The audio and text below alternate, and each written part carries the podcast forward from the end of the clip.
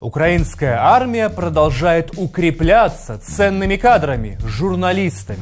Накануне скандальный журналист Бутусов, получивший известность на Евромайдане и там же изрядно получивший по голове, решил вдруг стать внештатным советником министра обороны. Сможет ли карикатурный журналист-патриот укрепить обороноспособность страны? И есть ли у него шансы возглавить Минобороны? Попробуем разобраться. Меня зовут Глеб Ляшенко. Поехали.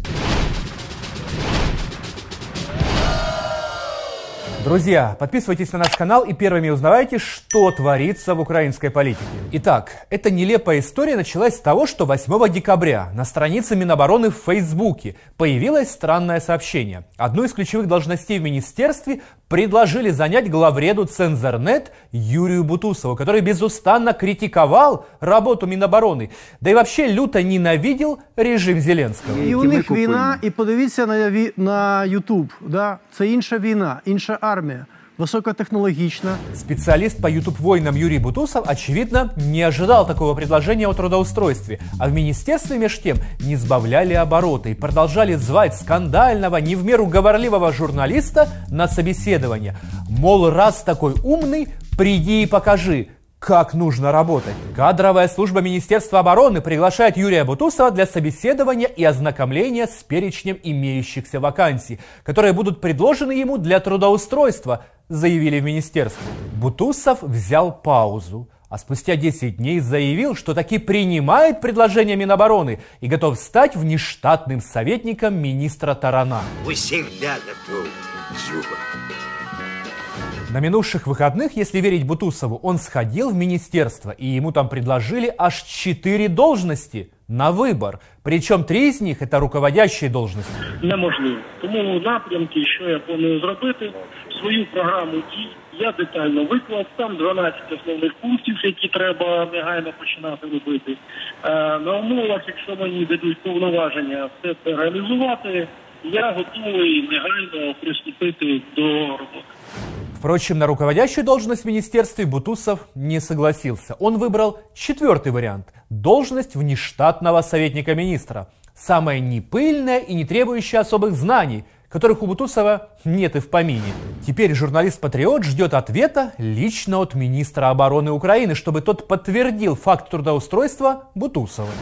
Прочитайте текст дословно, те, що я сказав. Ну а ви можете пояснити зараз, що ви сказали? Не заважайте Я, журналістській ска- я, діяльності. я сказав, що там Поясніть, будь ласка. Ситуация выглядит по-идиотски. Журналист с сомнительной репутацией выбирает сам себе должность в Министерстве обороны. Охренеть, правда? С другой стороны, данная ситуация – очередная иллюстрация того, как майданные силы, отстраненные народом Украины от власти, пытаются осуществить реванш, используя гибридные методы. Бутусова лоббируют в Минобороны уже не первый год. Весной 2019-го, после победы Зеленского, парохоботские СМИ видели его новым министром обороны. Тот факт, что Бутусов ни дня не служил в вооруженных силах, их, разумеется, не волновал. Да и что волноваться, если у них генеральным прокурором работал персонаж без юридического образования. Те, що вчора відбулося погано, але правильно. Рвущийся в министерство журналист Бутусов был неоднократно замечен в публичном обслуживании коррупционных схем Укроборонпрома. В 28 лет он стал основателем и главным редактором издания «Цензорнет», которое яро поддерживало революцию гидности. На Евромайдане Бутусову, который был в толпе мирных протестующих, крепко дали по голове. После победы Евромайдана страдания Бутусова были вознаграждены. Журналист-майдановец стал советником министра внутренних дел Арсена Авакова. Потому что будет доверие, остальное простят, вы научитесь, вы будете супер, вы будете делать все, что надо. Примечательно, что по информации некоторых наших СМИ Бутусов тесно связан с криминальным миром Киева. Якобы Бутусов помогал криминальному авторитету Александру Лищенко разгонять митинги против незаконной застройки Киева. Если верить журналисту Бойко, Бутусов привозил к митингам специальную аппаратуру и глушил выступления протестующих. А еще невооруженным глазом заметно, что издание, которым руководит Бутусов, усиленно пиарит лидеров уже мертвого Народного фронта, главной партии Майдана, победившей на парламентских выборах в 2014 году. Цензорнет работает в интересах Турчинова и Пашинского, проводя меткие информационные атаки против их оппонентов. Турчинов и Пашинский – герои, а те, кто обвиняют их в коррупции – агенты Кремля. Всій Україні, щоб сказати всьому світу, ми разом! Ми разом! Само собой, ни Турчинов, ни Пашинский во власть уже не вернутся. А Пашинский теоретически может и в тюрьму загреметь. Но у них есть свой человек в медийной среде, Юра Бутусов, и его вполне можно протолкнуть во власть. Ситуация, когда советником министра обороны будет работать журналист, не служивший в армии, имеющий связи с криминальным миром, поистине удручающая, но вполне в духе нашего постмайданного времени. Главное, чтобы Майдан любил и патриотом был. Президент не игрок, да, он не э, клоун в шапито. Он обязан нести ответственность за свои действия. Вот и мне интересно, зачем это Зеленскому? Министерство обороны, как и Министерство иностранных дел, вотчина президента, а не Кабмина. Получается, Зеленский одобряет появление в структуре Минобороны лоббиста от Турчинова и Пашинского.